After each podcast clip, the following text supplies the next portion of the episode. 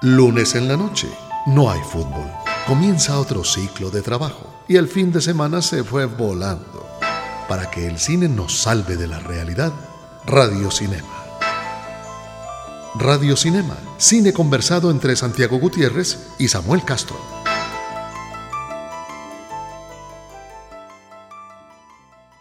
Teníamos una deuda en este programa desde hacía rato porque una de las tendencias más importantes, digamos, del cine de los últimos años es el protagonismo de las mujeres, eh, no solamente como, como directoras o no solamente como las tramas que tienden a darle más importancia a los personajes femeninos, eh, sino porque eh, se está volviendo, digamos, un, un, uso recurrente o, se está usando recurrentemente la figura de la heroína, cada vez más porque por supuesto el cine va tomando también eh, elementos de la sociedad y, digamos que la, audiencia lo está pidiendo cada vez más que, que, haya mujeres poderosas, que haya mujeres que se tomen la pantalla y que sean ellas las protagonistas y las, y las que admiremos, digamos, haciendo eh, algunas de las funciones que antes se le ponían solamente a los actores masculinos. Por eso el radiocinema de esta noche va a estar dedicado a las heroínas. Estrenos que valen la pena. Películas que deberían evitarse. Un vistazo a la cartelera local en Radio Cinema. Por supuesto, Santiago, que las con las buenas noches. Buenas noches.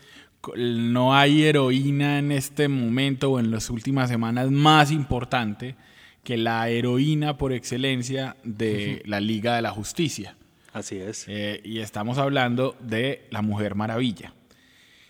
De la Mujer Maravilla nos pueden hacer sus comentarios y sugerencias y de lo que escuchen acá también contradiciéndonos a las direcciones de Twitter. La de Santiago es San Gutiérrez J. La mía es arroba Samuel Escritor. La de la cámara es arroba cámara FM y la del programa es FM, arroba FM Radio Cinema.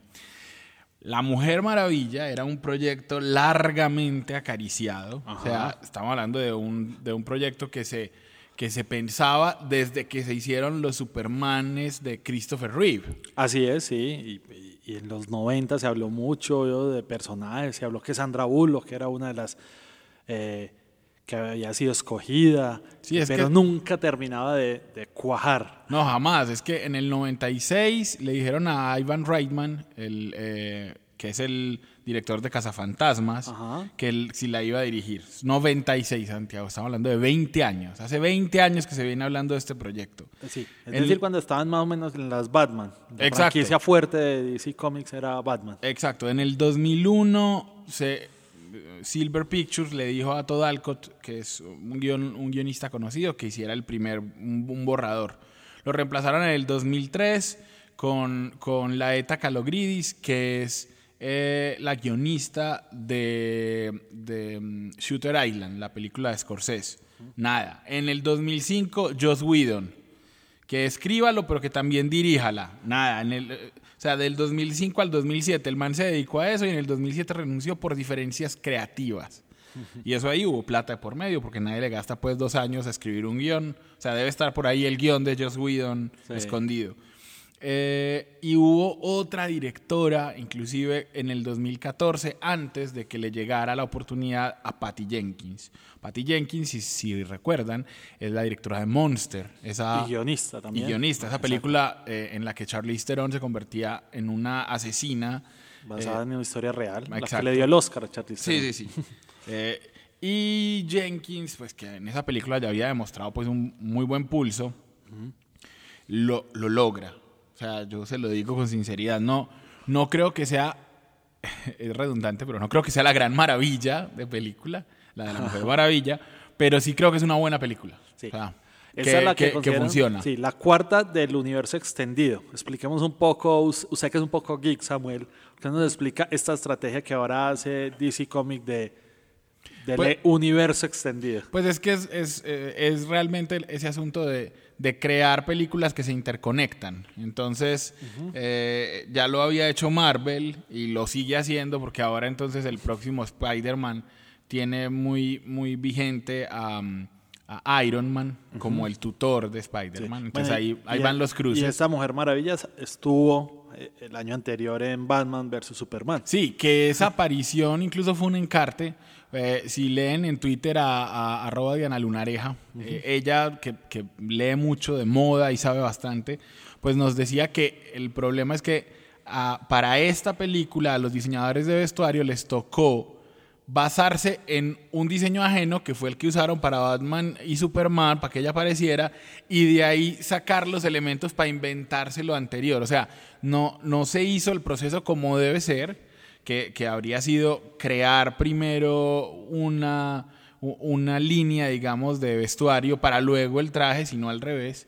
Eh, y eso, eso se nota a veces, a veces ese vestuario es no, le salió bien, o sea, todo hay que decirlo, le salió bien, pero había cositas que uno dice como que esto no, no es como natural, se ve postizo, y era precisamente por eso. A mí, eh, no es que me encanten las historias que escribe Zack Snyder, eh, aquí creo que le ayudaron y eso y se nota porque la historia tiene un poquito más carne que la de Batman contra Superman. Aquí hace la, la historia. Sí, y no el guion. guionistas tomaron la historia a base de él. Sí, el, el, guionista es Alan Heinberg. Ajá. Eh, pero eh, creo yo que hubo mucha ayuda porque en general las, las historias de Zack Snyder son como medio bobas y esta no, es, esta no es así de pendeja, no.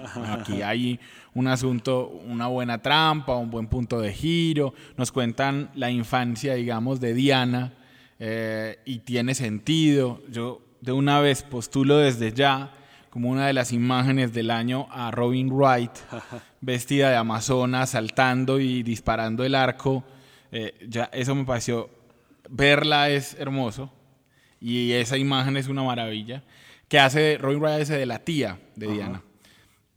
Y la mamá es, em, ¿cómo se llama? Connie, Connie Nielsen, eh, que hace de Hipólita de la mamá de Diana. A mí me gustó la trama, la trama está bien, ella se encuentra con eh, Steve Trevor, que, que, hace Chris Pine de Steve Trevor, y hace de damisela en peligro, Steve Trevor, y eso me gusta. Ahí empezamos con los puntos a favor. Aquí el, el hombre, o sea, el galán, no es el protagonista y se intercambian las cosas y es la damisela en apuros. Es lo que normalmente era el papel de las mujeres, inclusive en, en el aspecto sexual. Es decir, en esas películas normalmente la mujer es la chica y entonces la, hay escenas para ver el cuerpo de la chica. así es. Aquí no, aquí lo que vemos es más el cuerpo de Chris Pine. Hay un muy buen diálogo en el que se confunde como en que nos hacen pensar que están hablando de, del pene de, Steve Trevor y es el reloj.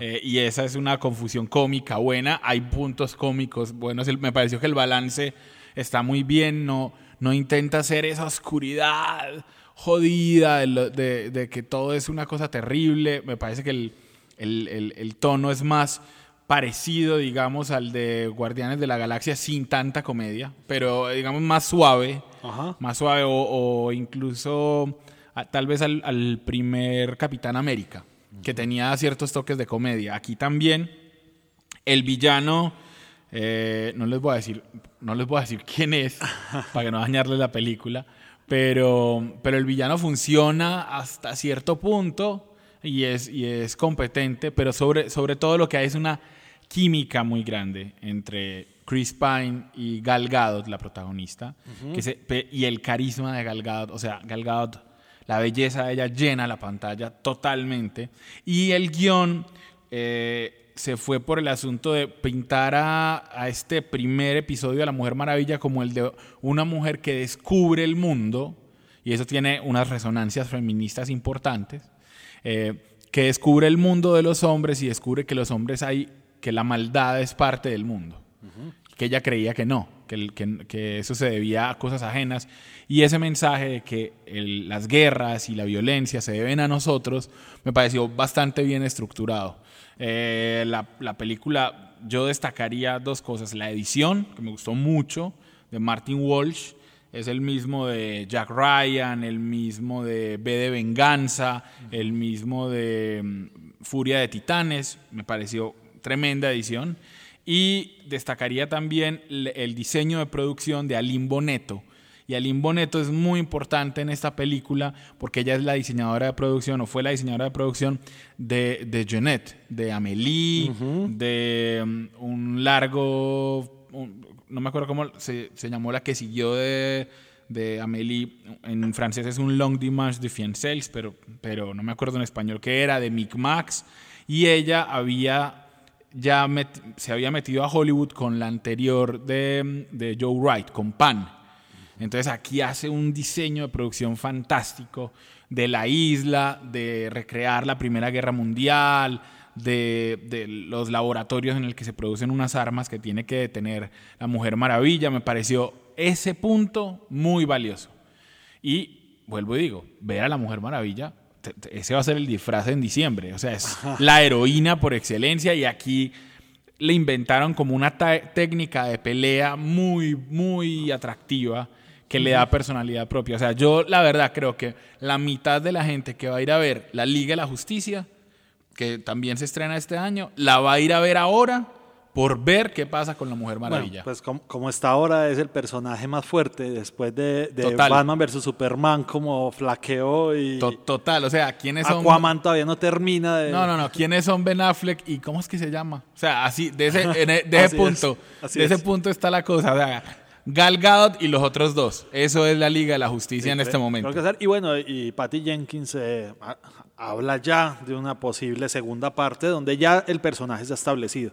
Como que este, esta primera parte fue para establecer el personaje. Y te voy a decir, me relamo porque, eh, porque los de Warner no estaban seguros, entonces no habían firmado a Patty Jenkins para la continuación. Entonces ahora en esto están en la renegociación, que es lo maravilloso de, Hollywood, porque entonces ahora Patty Jenkins va a decir, bueno, esto fue un éxito, pido dos puntos porcentuales de la taquilla o una cosa así, y me encanta que se les vaya hondo a los, a los directivos, porque porque no confiaron en la directora y hace un gran trabajo eh, en efectos especiales, en eh, hay unas cosas que no funcionan, pero no, la respuesta no es no funcionan porque ella sea mujer, no, no funcionan porque así como no le, no le funcionan un montón de cosas tampoco a, los efectos de Zack Snyder con todas esas luces que les gustan, eh, es así, o sea, ciertas cosas no cuadran, pero, pero en general el balance es muy bueno. Bueno, y termina siendo un mensaje poderoso que una mujer dirija la película La Mujer Maravilla también. Sí, claro. claro. marketinero un poco, pero poderoso. Total, eso sí te digo, pues Gal Gadot. O sea, el que haya elegido a Gal, Gal Gadot le tienen que hacer un monumento en Warner porque es ella la que... La belleza de ella es tan impresionante y tan mujer maravilla que uno ya no se la imagina. No, es difícil en ese momento imaginar a otra actriz cualquiera en ese papel. No, no, sé cuánto le irán a pagar, pero va a ser mucha plata porque nadie va a querer salir de Galgado en mucho tiempo. Eh, como la mujer maravilla, digamos, en cine es la heroína por excelencia, vamos a hablar de otras que me parece muy importante destacar, que es que, porque las heroínas eh, ha habido en drama, digamos, pero si La Mujer Maravilla nos cuadra con el tipo de heroína del que estamos hablando, una mujer que es capaz de derrotar a los hombres físicamente en su campo. Y esas heroínas no son tan comunes todavía en el cine y por eso vamos a recordar a unas cuantas. La estrella invitada a Radio Cinema.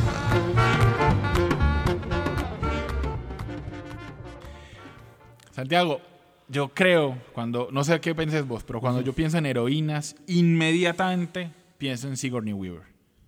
Sí, porque estás hablando de Alien, eh, claramente, eh, de Ripley en, en, en, Alien, que fue una apuesta de Ridley Scott que no era usual también, porque, porque pues no, no, sé, tal vez venía de la historia, pero eh, jugársela por una mujer no era lo más... Incluso antes había heroínas, se me ocurre en este momento pensar, por ejemplo, en Carrie Fisher en Star Wars, pero igual la princesa Leia seguía siendo vulnerable y seguía yendo eh, eh, a cargada por, por los roles masculinos. Sí, Aquí exacto. y, también sexy. Eh, acuérdate que la princesa Leia, ese, ahí vuelve al objeto sexual, ese vestido de cuero. Exactamente. Eh, que Cambio Ripley es, digamos, ya heroína metida en el barro, podríamos decirlo, para hacer la figura. Total. y, ahí viene el asunto. Y es que Ripley... Eh, ese papel es así de bueno porque se escribió para un hombre. O sea, eh, el personaje era un hombre. Era una banda de machos, pues, realmente en el espacio. Y entonces, eh, Ridley Scott, como vos decís, fue el que dijo, no, yo, yo quiero una mujer aquí, pues. Y, pero no reescribieron el personaje. O sea, dejaron todo. Mira. Los diálogos, la, la relación de ella con los otros tipos, todo lo dejaron igualito. Entonces, claro, lo que, lo que ocurrió fue un, un gran personaje para una mujer. Eh, que además Sigourney Weaver lo, lo, llena con una sensualidad distinta. O sea, para mí, me acuerdo que hay una escena en la que ella la persigue a alguien y ella está como en calzones y camisilla, de tiritas. Pero ahí no hay una, no hay una erotización, digamos, de que, de que la estemos mirando. No, es que ella estaba vistiéndose y, y se ve sexy, pero no, es, no desde el punto de vista sexual. No sé si logro explicarme, Santiago. Sí, no, no, no, así es, así es.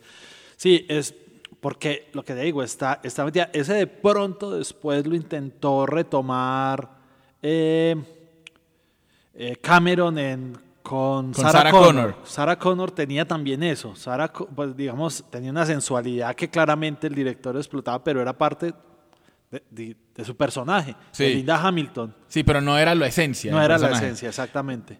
además, Scott es muy malvado, Ridley Scott me refiero, porque estaba leyendo que lo que hace es llenar las cosas, eh, llenó a alguien con, decía, quiero crear terror, pero voy a crear terror en los hombres. Entonces voy a tener cosas que le dan miedo a un hombre heterosexual.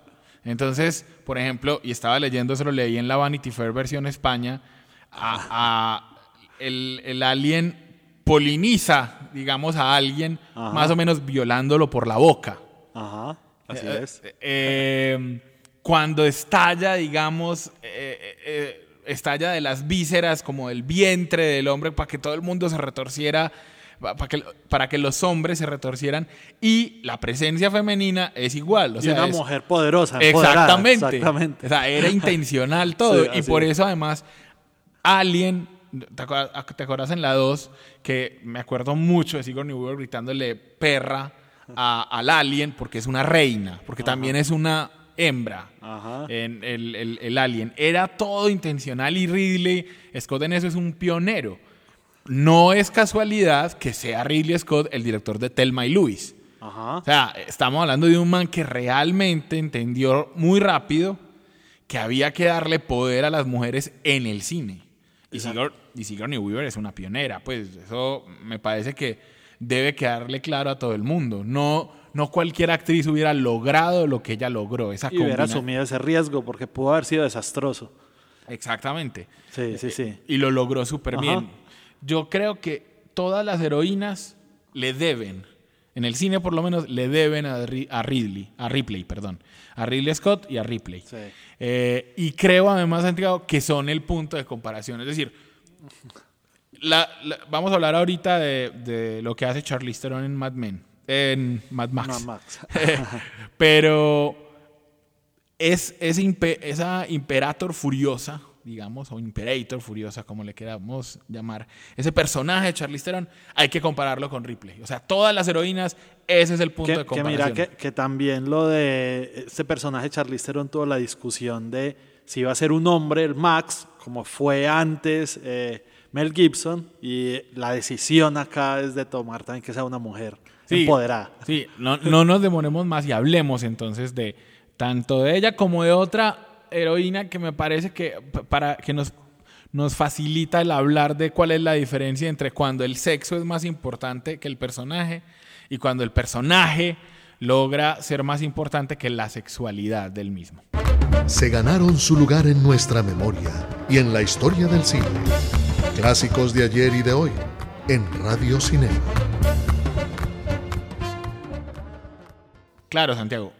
Eh, lo que acabaste de decir, el balance en Mad Max con el, con el eh, personaje de Tom Hardy que hace Charlize Theron con esta furiosa eh, es muy, muy, muy bueno. Es realmente parte del por qué esta película está en esta sección de nuevos clásicos. Porque aquí ella es la, es la, más ruda y es la más eh, despiadada, pero nunca deja de, ser, nunca, nunca, la deshumaniza. o sea, eh, George Miller logra que siga siendo una mujer.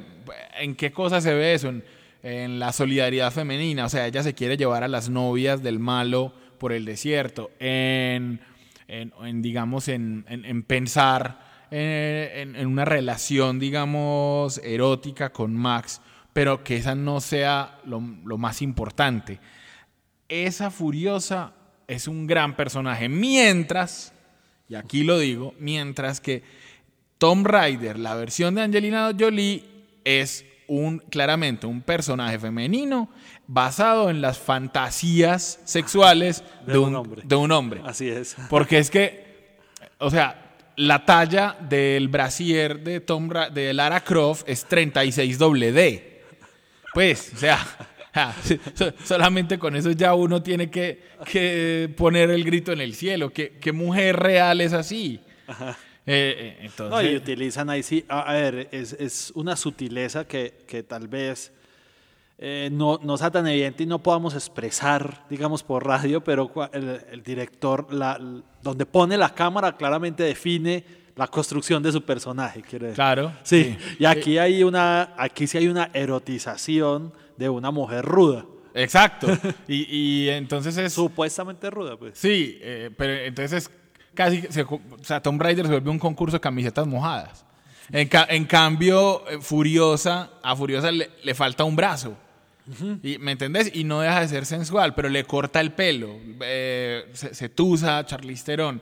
Entonces la sensualidad está debajo de una coraza, mientras que el, vestido o, la apariencia de Lara Croft es como de, una chica de Playboy. Sí. Ahora que hablas de rapar, me, acuerdo, no sé si te acordás cómo fue en G.I. Jane, Demi Moore, que era el símbolo sexual en aquella época, esa película eh, también de Ridley Scott de eh, nuevo, eh, en la que ella se rapa en cámara y causó muy, mucho impacto porque ella venía de ser personajes muy femeninos, muy, muy sensuales, no sé si estuvo antes o después de Striptease, no creo que fue antes de todas pero de nuevo aquí aparece en, digamos, una un antihéroe un poco también, eh, un poco masculinizada también de Moore eh, en, en Me acordé cuando hablaste de la rapada y casualmente también de Ridley Scott. Claro, ese es el balance que hay que hacer y por eso me da un poquito de berraquera que se está discutiendo que si el traje de la Mujer Maravilla es muy cortico. Hermano, pues que esa pendejada. El personaje está muy bien estructurado. Sí, o sea, es que ese asuntico del feminismo de que también si se muestra si muestra mucho, entonces no es feminista, no. O sea, las mujeres e, es, es cómo se estructura el personaje desde el guion, son sus acciones y también lo que vos dijiste, cómo la muestra la cámara. A mí me parece que en, La Mujer Maravilla es perfecto. Muéstrame, muestra menos, digamos, menos pierna Angelina Jolie en, en Tom Raider y sin embargo es un personaje muchísimamente, muchísimamente, mucho más sexualizado que el personaje de la Mujer Maravilla. Yo por eso recomiendo esa película, sobre todo porque lo, eh, es un buen modelo, digamos, de, para las niñas. O sea, un buen modelo, alguien a admirar porque eh, lograron con Diana también un, asunto de inteligencia, habla no sé cuántos idiomas, demuestra su inteligencia todo el tiempo. La ingenuidad no es bobada, la ingenuidad es simplemente falta de, conocer, pero apenas conoce y ella entiende, actúa mejor que los demás. Eso es una maravilla. Y eso es muy bueno que exista en una película de, de superhéroes y de heroínas. El cine canta, baila y suena el soundtrack de la semana en Radio Cinema. Se, nos acabó el programa, Santiago, y por eso nos vamos a dejar con una canción, no, ¿qué hacemos? No es cantada por una mujer, pero suena en Tomb Raider y es tal vez lo mejor de esa peliculita tan regular, que es Elevation de YouTube. Con esa canción... a propósito de su anuncio de venir a Colombia. Exactamente. Nos escuchamos en ocho días aquí en Radio Cinema.